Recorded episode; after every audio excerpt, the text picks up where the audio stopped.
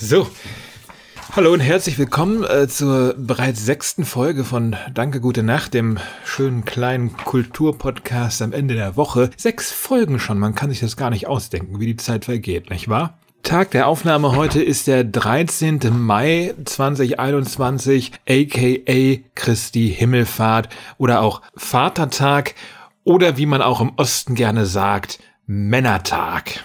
Naja, die wilden Horden, die heute mit einem Bollerwagen und mehreren Kästen Bier losgezogen sind und noch einer Flasche Korn in der Gesäßtasche, das wird sich ja heute ein bisschen in Grenzen gehalten haben, aus den bekannten Gründen. Aber ich war heute kurz spazieren, hier so ein paar, äh, um die paar Ecken gegangen und ich habe trotzdem ein paar gesehen. Jedem Tierchen sein Pläsierchen, das äh, soll keinem hier genommen werden. Mein Pläsier ist es ja, neue Getränke auszuprobieren, äh, wie die Stammhörer dieser regelmäßigen Audioproduktion hier wissen. Und ich habe heute ein äh, Getränk da, was total gut passt zum Vatertag. Und zwar äh, ein D-Max-Bier. Also D-Max ist ja dieser äh, Männerfernsehsender und die haben jetzt auch eine eigene Bierlinie auf den Markt gebracht. In meinem Stammsupermarkt lachte mich das so aus dem, ja, aus dem Sonderpostenregal quasi an. Ist jetzt nicht komplett alles von D-Max selber initiiert, ist aus der Privatbrauerei Eichbaum. Und äh, die hier vorrätige Sorte, die vor mir steht, ist das Offroad Hell, also ein helles Lagerbier. Und da ist auch so ein dämlicher Werbetext drauf, äh, den lese ich einfach mal vor. D-Max Offroad Hell ein Lagerbier herrlich hell in der Farbe. Ein ausgewogenes Aromaprofil, das sich durch seinen schlanken Körper und eine sehr dezente Bitternote auszeichnet. Ein malzig vollmundiger Abgang rundet das Geschmackserlebnis ab. Das ist ja schon äh, fast so eine Prosa, wie man sie mittlerweile in so Kaffeeröstereien vorfindet. Das soll wahrscheinlich hier auch so unter, unter stützen, äh, dass das so ein richtiges Craft-Bier ist, wo irgendwie so ein paar Leute äh, ja das fast schon höchstpersönlich noch in die, in die Dose reingezapft haben. Naja, wie auch immer, ich kann ja hier viel reden. Wichtiger ist es, wie es schmeckt. Und ich mache es jetzt mal auf. Wir hören wie immer das schöne Zischen von der Dose hoffentlich. Ach, inklusive des Knackens. Es riecht, es riecht nicht gut, finde ich. Aber ich, aber ich probiere es jetzt. Ich trinke jetzt mal. Ja, es ist ganz okay. Es ist in der Tat sehr, sehr malzig und ähm, ja, also jetzt nicht besonders stark, ist auch kein Starkbier mit 4,8 Prozent. Völlig normaler Alkoholgehalt. Aber ja, wegen mir kann man diese Bierlinie jetzt auch wieder einstampfen. Ich bin jetzt nicht restlos begeistert. Wird mal wieder Zeit für ein gutes Getränk, um hier richtig intellektuell in Wallung zu kommen. Was richtig Leckeres. Mal gucken, ob ich demnächst was finde. Ich gebe es ja zu, ich bin hier natürlich, was die Getränkeverkostung angeht, auch so ein bisschen der Schmied meines eigenen Glückes. Ich muss einfach ein bisschen besser die Augen aufhalten nach abgefahrenen Softdrinks oder irgendwas, was wirklich mal so richtig meinen sonstigen Geschmack trifft. Nicht, dass ich jetzt sonst nicht auch Biertrinker wäre, aber ich bin schon eher Fan äh, von einem relativ konventionellen Pilzbier mit so einem Lagerbier haut man mich jetzt nicht unbedingt aus den Socken. Ich hoffe, die Aufnahme ist jetzt nicht durchsetzt von den Vatertagsaktivitäten, die sich hier draußen vor meinem Haus noch abspielen. Ich gebe es zu, ich bin hier auch nicht komplett schallgeschützt. Ich sitze hier an einem normalen Schreibtisch und spreche in ein Mikro hinein, aber ich glaube, das Mikro ist jetzt auch nicht so Premium, dass der Aufnahmeradius so weit geht, dass noch Geräusche von draußen, wenn sie nicht mega laut sind, wenn nicht gerade eine Bombe explodiert oder so, dass diese Geräusche noch Eingang in die Aufnahme finden könnten. Das will ich doch mal ein bisschen bezweifeln. Ansonsten ist das auch so ein bisschen die Männergrippe-Folge. Die letzten zwei, drei Tage hatte ich enorme Bauchschmerzen, habe mich so ein bisschen grippig gefühlt, dachte immer wieder, da wäre so eine Erkältung auf dem Vormarsch. Aber jetzt geht's auch wieder und äh, also Donnerstagabend ist es einfach unausweichlich. Die Folge muss aufgenommen werden. Das ist mein Ritual und es sollte auch wirklich nur im Notfall, im allernötigsten Notfall verschoben werden. Ich habe mir jetzt gerade zur weiteren Genesung noch einen Tee aufgegossen und mir davon zwei, drei Tassen äh, reingezogen und versuche jetzt, weil der Tee so eine leicht sedierende Wirkung hatte, mich mit einem doppelten Espresso nebenbei wieder ein bisschen aufzupäppeln und dann kriegen wir das hier schon hin. Wenn wir alle an einem Strang ziehen, ja, was war denn sonst noch so los die Tage? Ich möchte jetzt eigentlich dieses Mal in dieser Ausgabe gar nicht so viel über das große C-Thema sprechen. Nur eins dazu, ich habe nach wie vor keinen Impftermin. Ich warte, warte, warte, bis da mal die ein wenig erlösende Nachricht kommt. Da tut sich aber nicht so richtig was. Es gab nur zwischendrin so eine Art Erinnerungsmail vom hier zuständigen Impfzentrum, die anzeigen sollte, ja, wir haben Sie nicht vergessen, Herr Stiepert, wir denken noch an Sie, es gibt einfach mehr Anfragen, als Impfstoff vorhanden ist, wir können das nicht so schnell abarbeiten, aber wir haben Sie schon auf dem Zettel, keine Sorge. Naja, ich äh, nehme es mal so hin und hoffe, dass der große Tag da irgendwann noch kommt und ich dort dann mit stolz geschwellter Brust und freiem Oberarm hineinmarschieren kann. Und dann wird der erlösende, ich benutze das Wort Erlösung zu oft, aber der erlösende Stich wird dann gesetzt. Und es sind ja auch sonst anderweitige Fortschritte erkennbar. Ich, mir ging so richtig das Herz auf, als ich gesehen habe, dass jetzt Außengastronomie geöffnet hat, also die ersten Deutschen haben schon bei den kargen Sonnenstrahlen, die uns der Mai so gebracht hat, ein wenig affektiert am Aperol Spritz herumgenippt. In Kombination mit den ersten Slacklinern in den Parks kann man nur sagen, Nature is Healing wo sich er selbst so ins Knie geschossen wird, ist mit der Nachweispflicht eines negativen Testergebnisses im Einzelhandel. Ich meine, es gilt auch für die Außengastronomie, wenn mich nicht alles täuscht. Das übliche Regelwirrwarr, ich blicke nicht so richtig durch, aber dieses sehr engmaschige Testen ist natürlich von Vorteil, aber gleichzeitig auch nervig, um sowas wie eine Kundenbindung herzustellen, dass die Leute wirklich regelmäßig wiederkommen, wenn die Pandemie vorbei ist, weil Geschäfte dann natürlich zu so einer Art Autorität werden, die ganz klare Anforderungen stellen für einen Einkauf. Das ist für manche Kundinnen und Kunden bestimmt mit äh, einer negativen Erinnerung verknüpft. Das war doch dies und das Geschäft, das das und das wollte. Aber rein spekulativ, vielleicht ist dem gar nicht so. Weitaus unschöner sind natürlich die Ereignisse im Nahen Osten, zu denen ich aber hier auch sehr beherzt schweigen möchte, weil man sich da schnell vergaloppiert. Auch jetzt gerade in Deutschland sieht man natürlich, wie da die Diskussion völlig aus den Fugen gerät. Das ist halt eine sehr komplizierte Kiste. Das ist nicht mit drei, vier Tweets flächendeckend abgeklärt und erklärt. Für diesen gerade kriegerischen Konflikt braucht es sehr, sehr viel Feingefühl und sehr viel Expertise. Wenn es daran fehlt, kommt dabei schlimmstenfalls sowas heraus wie das, was ich jetzt jüngst auf Twitter gelesen habe, wo ein Journalist diese Raketen der Hamas in einem völlig schiefen, krummen Vergleich mit Bomben oder Raketen aus Polen Richtung Deutschland äh, verglichen hat. Wenn uns das jetzt passieren würde, Polen, unser Nachbarland, greift uns an, wie wir da reagieren würden, so sinngemäß.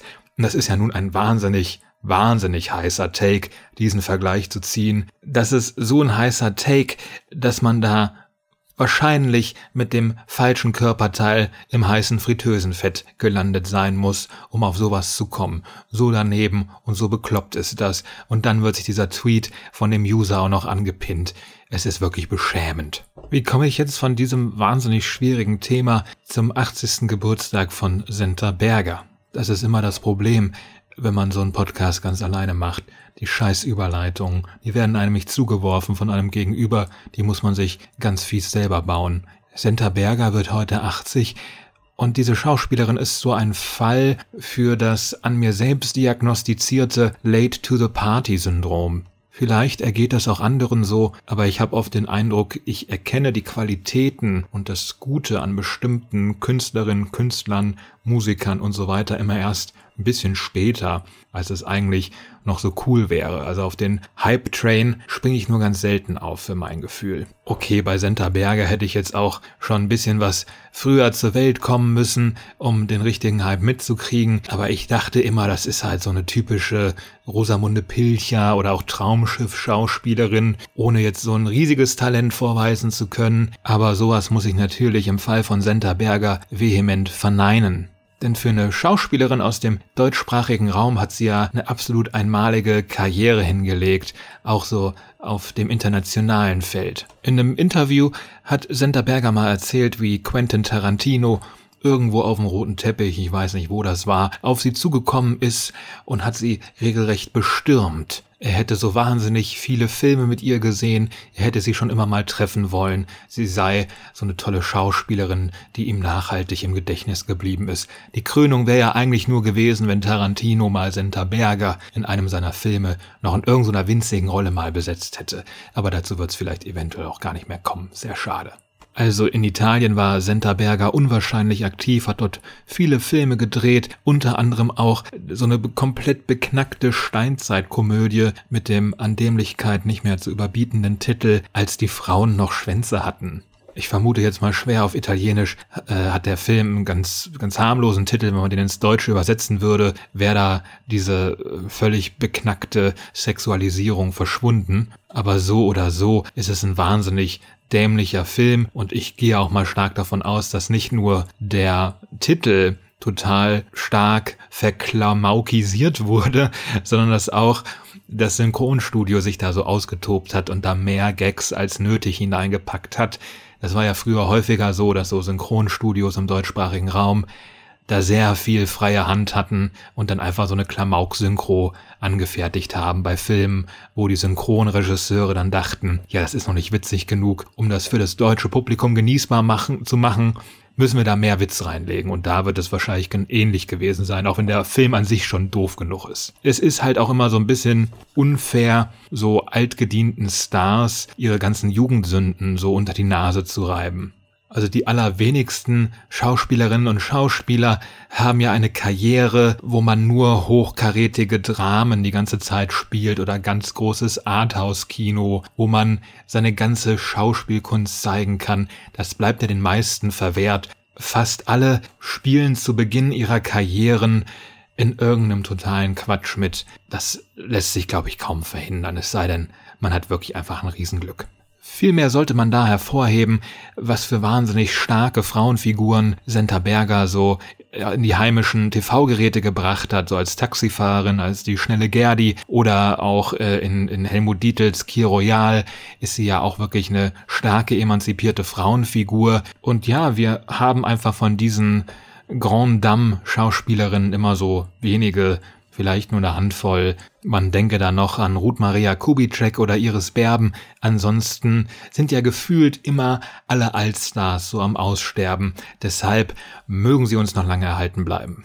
Kommen wir noch auf eine andere Personalie zu sprechen. Und nein, ich meine nicht Dennis Rodman, der heute 60 Jahre alt geworden ist. Und auch nicht die Kontroverse darum, woher sich Mickey Beisenherz seine Corona-Infektion geholt hat. Da ist ja eine völlig absurde Schlammschlacht im Gange. Für die, die es nicht mitbekommen haben, Mickey Beisenherz hat einmal in seinem Podcast darüber spekuliert, woher er nun seine Corona-Infektion so kurz vor Schluss vor dem Impf Impftermin äh, sich geholt haben könnte und dachte dabei an das Savoy Hotel, glaube ich, war es in Köln, wo er am Frühstücksbuffet stand und neben ihm die deutsche Schauspiellegende nach Sinterberger, Martin Semmelrogge. Martin Semmelrogge stand da wohl mit nur so halb aufgesetzter Maske, die natürlich schon so unter die Nase gerutscht war, stand er da herum und Mickey Beisenherz stand daneben und äh, dass es vielleicht auf dem Wege äh, ja sich übertragen haben könnte. Das war nur wirklich rein spekulativ. Man hat auch das ironische Sprechen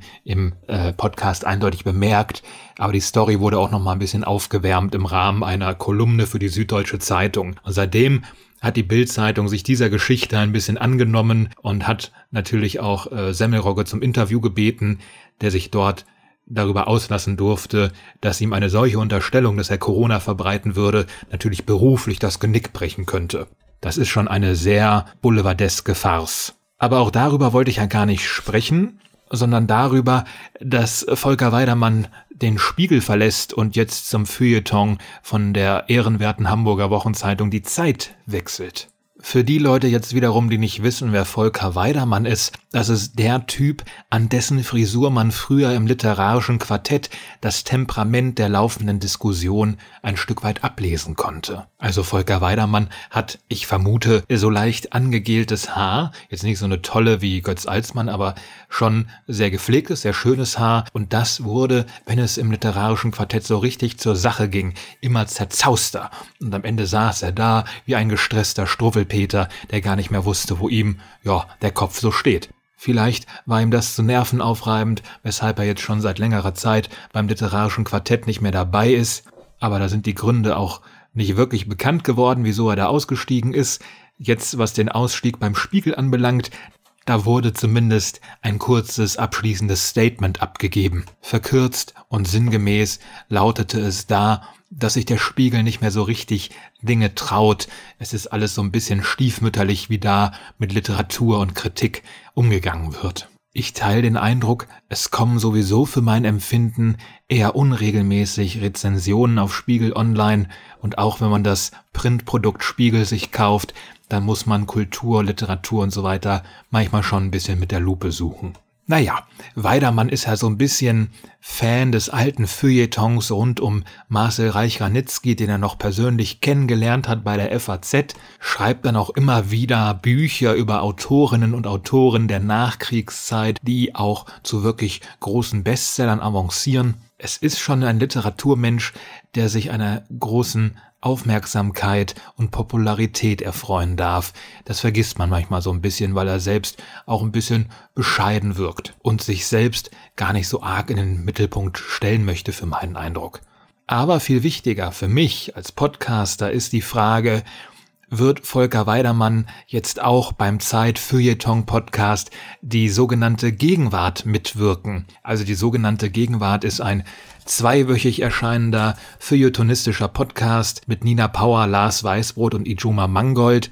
Menschen, die gern meinen Podcast hören, denen könnte auch dieser Podcast gefallen. So eine Verbindung möchte ich mal herstellen. Natürlich ist das hier eine lausige One-Man-Show und da bei der Zeit, da wird richtig Geld und Redaktionsarbeit in diesen Podcast hineingepumpt und natürlich auch massenhaft recherchiert. Lauter Dinge, die ich hier jetzt nicht leisten kann aber thematisch kreuzen sich manchmal manche Dinge.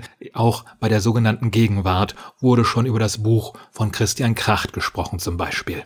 Wir werden es auf jeden Fall sehen oder viel besser hören, ob dann Weidermann mitmacht bei diesem Podcast-Projekt. Bei Spiegel Online gab es so eine Art Literatur-Webshow, die hieß äh, Spitzentitel, findet man sowohl bei Spiegel Online wie auch auf YouTube. Das war, glaube ich, so ein bisschen ein Herzensprojekt von Volker Weidermann. Vielleicht wird sich dann einfach damit abgefunden, dass man dann bei diesem Podcast mitwirkt. Alles nur Spekulatius, überhaupt gar keine brancheninterner, die ich hier ausspreche oder weitererzähle. Ich ergehe mich nur ein bisschen in Spekulation rund um die Zukunft der deutschen Kulturlandschaft und die Berichterstattung drumherum. Senken wir einfach ein bisschen das Niveau. Ich habe gestern einen wahnsinnig schlechten Film gesehen, wo ich mich nicht zurückhalten kann, den hier in aller Öffentlichkeit mit Schimpf und Schande zu bedenken. Ich habe mir den Film Guns Akimbo angeguckt mit Harry Potter Darsteller Daniel Radcliffe. Die Handlung ist eigentlich wahnsinnig simpel. Das Format des Gaming Livestreams ist auf internationaler Ebene richtig in die Extreme gegangen. Es gibt eine große Firma, die Deathmatches in die heimischen Wohnzimmer überträgt, auf alle Endgeräte, auf Smartphones, auf Tablets. Das heißt, da treten einzelne Gruppen oder Einzeltäter gegeneinander an, um sich gegenseitig wegzumeucheln. Super simple Handlungen, ist so ein bisschen wie äh, Running Man mit Arnold Schwarzenegger oder sowas. Nur natürlich mit der Prämisse, dass die Technik, die in dem Film gezeigt wird, quasi schon komplett vorhanden ist. Dass dieses Szenario eigentlich auch schon möglich wäre. Diese Vorbilder, diese 80er Jahre Actionfilme, das wird ganz unumwunden zugegeben, dass das als Vorbild dienen soll. In der Wohnung der Hauptfigur, die von Daniel Radcliffe dargestellt wird, findet man Poster von Phantomkommando und Rambo 2 und auch eben jene Hauptfigur, die von Daniel Radcliffe dargestellt wird, Miles hieß sie, glaube ich, muss dann in so ein äh, in einem Battle antreten, wird dann einfach da so ja hinein verfrachtet, ohne dass er das jemals wirklich wollte. Was noch viel schlimmer ist, als in so einen tödlichen Kampf hineinzugeraten, ist dann die Tatsache, dass ihm zwei Pistolen einfach so an die Hände drangetackert werden, also so drangeschraubt über irgendwelche Metallgestelle, die dann da befestigt werden. Sehr unschön, sehr brutal. Sowieso fällt ja auf, dass Daniel Radcliffe, seitdem Harry Potter vorbei ist, sehr, sehr schräge Filme macht. Ein gleiches Phänomen kann man beobachten bei Elijah Wood, der sich auch größtenteils im Horrorgenre so austobt und sehr brutale, relativ abseitige Filme konsequent macht. Bei Radcliffe ist das eher so eine Art Body Modification, die in den Filmen stattfindet. Da gibt es einmal den Film Horns, wo ihm dann so Teufelshörner wachsen, oder auch Swiss Army Man, wo eine Robinsonade erzählt wird und Daniel Radcliffe spielt eine scheintote Person, die man noch für bestimmte Sachen einsetzen kann. Beispielsweise kann man so am Arm ruckeln, dass dann das Wasser da rauskommt aus dieser Wasserleiche und die Hauptfigur kann sich darin duschen. Völlig abgedrehter Quatsch. Daniel Radcliffe möchte nach Harry Potter scheinbar keine Mainstream-Filme mehr machen, kann man auch nachvollziehen, wenn man sich finanziell so sehr gesund gestoßen hat, dann möchte man halt richtige Kunst abliefern. Also, was sehen wir in Guns Akimbo? Wir sehen Daniel Radcliffe, der zwei Pistolen an die Hände jeweils getackert hat und sich damit ein bisschen durch die Gegend ballert und natürlich erstmal auch gar nicht fassen mag, in was für ein tödliches Spiel er dort hineingeraten ist. Was für eine ja, im, im Kern sehr abgefahrene Situation, auf die man auch erstmal kommen muss. Die kreative Idee hinter dem ganzen Film ist gut. Aber der Rest, der ist ein Action-Kino, als ob es wieder 2003 wäre und Jason Statham macht nochmal einen Teil von Crank. Also es geht eigentlich nur darum, ständig so einen Adrenalinpegel aufrecht zu erhalten. Alles ist irgendwie CGI, nichts ist choreografiert, es ist ein reines Schnittgewitter. Und seit so Actionfilmen wie Mad Max oder John Wick wissen wir natürlich, ein guter Actionfilm, der wirkt echt.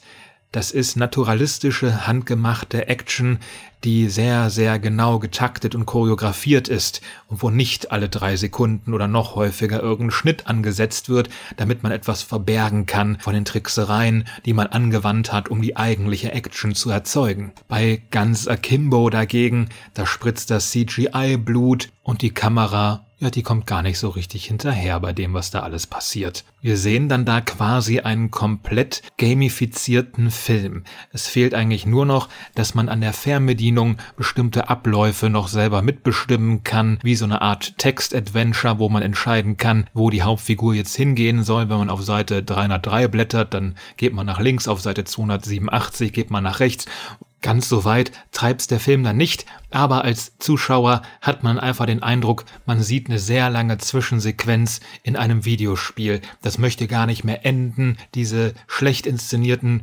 Ballereien, die alle zehn Minuten dann abgehalten werden müssen. Es ist so nervig. Und der Film möchte natürlich eine charmante Hommage sein an die Nerdkultur, an die Jungs, die den ganzen Tag vorm PC hocken und zocken. Aber das ist halt nicht damit getan, wenn man der Hauptfigur in die Wohnung so ein paar Accessoires hineinstellt, wie so Actionfiguren und alte Filmposter, die darauf verweisen sollen, mit was für einem Nerd man es hier zu tun hat. Da muss man sich erzählerisch, visuell schon ein bisschen mehr ausdenken, als so eine zusammengegrabbelte Optik aus Mad Max Versatzstücken. Also der Bösewicht sieht so ein bisschen aus wie aus äh, dem letzten Mad Max Film und x-fach ja wirklich schon tausendmal gesehenen Slow-Motion-Aufnahmen von Badass-Gegenspielerinnen. Das ist wirklich alles sehr altbacken, so sehr es sich auch futuristisch gibt. Ich habe aber noch einen ganz anderen Film gesehen, den ich hier noch in aller gebotenen Kürze sehr empfehlen möchte, und zwar Ghost World von 2001, ein Film, Regie geführt hat Terry Swigoff und in einer der Hauptrollen sehen wir die noch sehr junge Scarlett Johansson. Ich glaube, sie war da vielleicht 16, 17 Jahre alt und ist einer ihrer ganz frühen Filme. Und je mehr man Zeitzeuge ist von Popkultur und ihren Phänomenen, desto mehr fällt einem ja auf, wie gut und wie schlecht erzählerische Stoffe zum Teil so gealtert sind. Da erzähle ich ja jetzt wahrlich nichts Neues. Jeder kennt das, sieht einen Film aus den 80er, 90er Jahren und denkt sich, ja, kann man so heute definitiv nicht mehr machen. Bei Ghost World verhält sich das ein bisschen anders. Man sieht eigentlich einen Film, der seiner Zeit ein bisschen voraus zu sein scheint. Scarlett Johansson und Thora Birch spielen die Hauptrollen, zwei Highschool-Absolventinnen namens Rebecca und Enid, aber im Gegensatz zum üblichen Teenie College-Film freuen sich Rebecca und Enid gar nicht so sehr darüber, dass sie endlich die Highschool abgeschlossen haben. Die beiden leben nach Beenden der Schule so ein bisschen in den Tag hinein, gehen in irgendwelche Diners, Tankstellen, Kioske und nerven dort das Personal auf die eine oder andere Weise. Einfach nur so aus Jux, jetzt gar nicht auf so eine ganz arg sadistische, brutale Weise. Es sind eher so verbale Sticheleien, die da immer wieder ausgeteilt werden. Über eine Kontaktanzeige und bestimmte Umwege lernen die beiden dann Seymour kennen. Seymour ist so ein Bilderbuch-Nerd, der sich für sehr alte Schallplatten interessiert, mit denen auch immer wieder auf Flohmärkten unterwegs ist, der aber gleichzeitig auch die große Liebe sucht und nach jemanden, der ihn und seine Leidenschaft verstehen kann. Und dank Seymour entdeckt Enid dann auch ein wenig ihre menschliche Seite, also menschlich in Anführungszeichen. Sie ist natürlich an sich sehr menschlich, aber sie verstößt immer wieder gegen gewisse soziale Normen und das wird über, überwunden anhand dieser Freundschaft, die sich da entwickelt. Also es ist ja was ganz Wunderbares. Wir sehen da zwei junge Frauen, die rebellisch in die Welt hinausgehen, jedem ungefiltert die eigene Meinung um die Ohren hauen, die sich überhaupt nicht um irgendwelche Normen scheren, die ganz frei über ihre Sexualität und über ihr Begehren sprechen. Ja, die einfach nur so sein wollen, wie sie sind. Ein authentisches Leben wollen sie quasi führen, ohne dabei ein großes Vorbild heraufzubeschwören. Es gibt keine Figur in dem Film, wo die beiden so wirklich sagen, ja, das möchte ich sein, so möchte ich mal werden. Der einzige konsequent verfolgte Traum ist eine gemeinsame Wohnung, die die beiden mal beziehen wollen. Ansonsten sind sie relativ unambitioniert. Das einzige Ziel ist die große Freiheit, die Freiheit von gesellschaftlichen Zwängen. Tja, Senta Berger Enid und Rebecca, es ist eine Folge mit starken Frauen und wir wollen auch mit einer starken Frau die Folge beschließen. Letzte Woche zum Abschluss der Folge habe ich es schon angeteasert gehabt. Ich möchte jetzt noch über Helga Schuberts Buch Vom Aufstehen sprechen.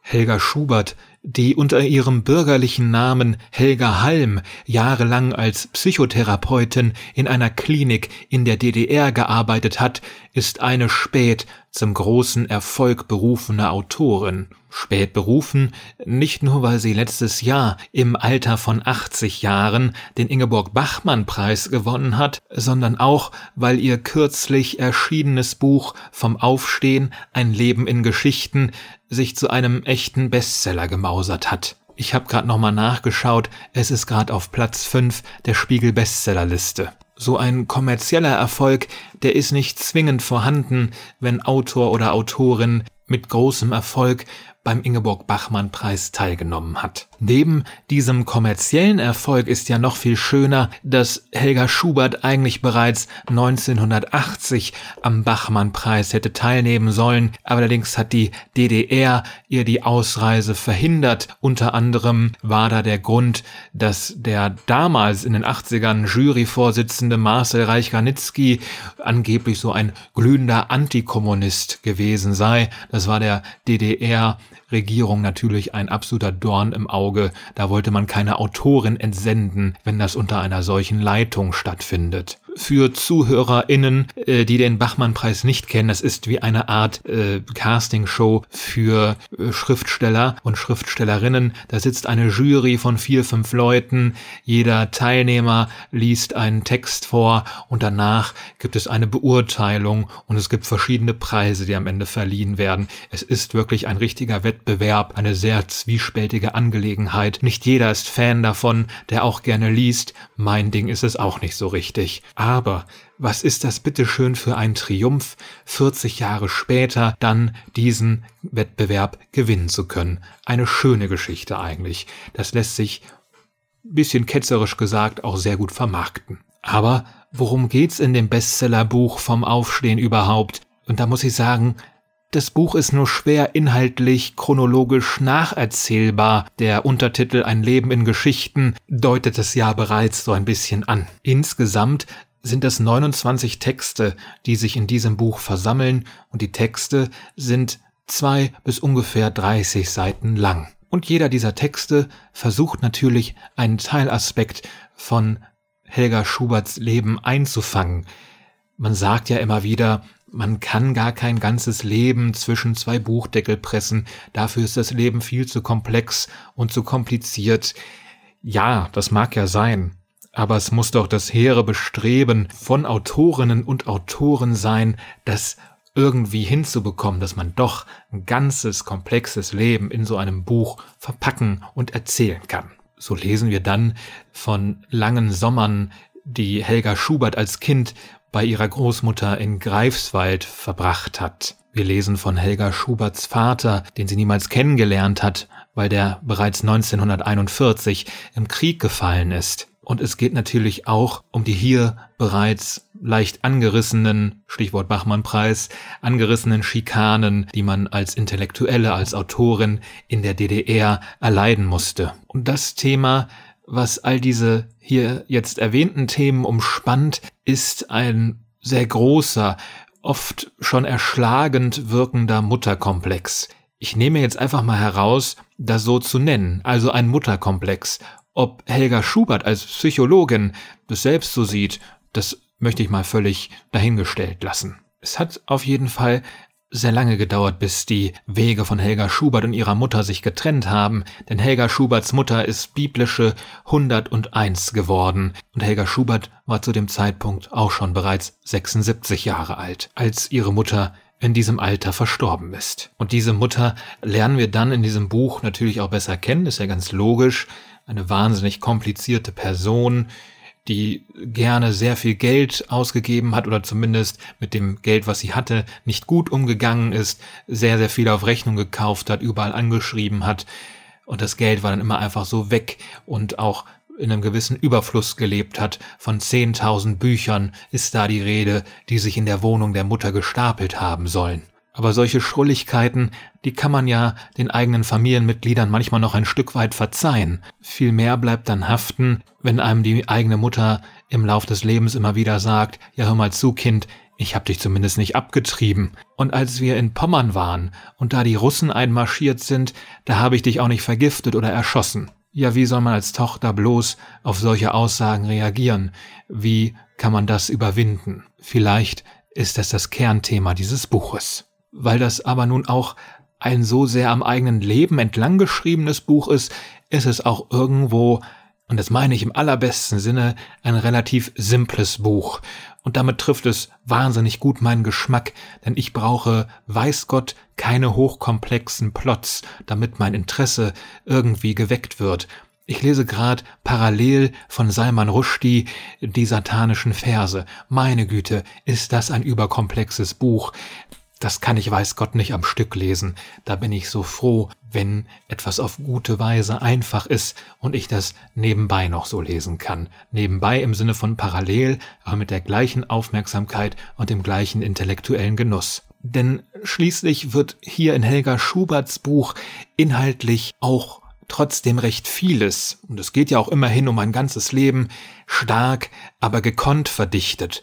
Auch die Sprache, die ist so ganz sachlich, schlicht möchte ich da ganz bewusst nicht sagen, und doch führt der Text wie eine Art sich verengender Trichter so auf eine Bilanz hin. Und da, was die Bilanz angeht, möchte ich kurz eine Stelle vorlesen. Also, ich zitiere von Seite 170 in dem Buch. Denn ich habe mir in meinem langen Leben alles einverleibt, was ich wollte, an Liebe, Wärme, Bildern, Erinnerungen, Fantasien, Sonaten. Es ist alles in diesem Moment in mir. Und wenn ich ganz alt bin, vielleicht gelähmt und vielleicht blind und vielleicht sehr hilfsbedürftig, dann wird das alles auch noch immer in mir sein. Das ist nämlich mein Schatz, mein unveräußerlicher. Nach dieser Kostprobe möchte ich mich noch kurz der Frage widmen, wieso ist das Buch so erfolgreich? Ich habe da zwei kleine Thesen.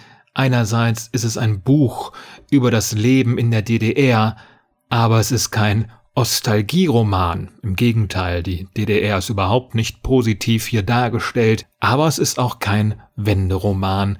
Der Fall der Mauer, ja, ich glaube, der kommt auch wirklich nur so ganz am Rande mal vor. Dieses relativ direkte Schreiben über das Leben in der DDR, ohne dass da jetzt ständig so Ostprodukte genannt werden und die NVA in irgendeiner Form vorkommt und die ganzen anderen Funktionsträger, die es da so gab.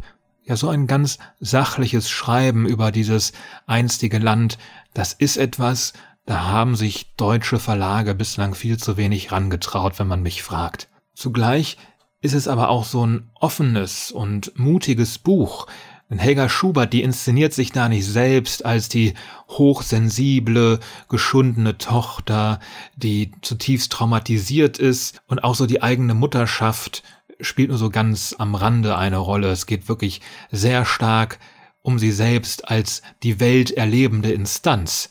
Es gibt hier also keine allzu peinliche Intimität oder übertriebene Offenheit, also der Gesamttext, alle 29 einzelnen Fragmente zusammengefügt, ergeben einen sehr gut austarierten, ausgewogenen Text, der in sich absolut rund ist und stimmig bleibt.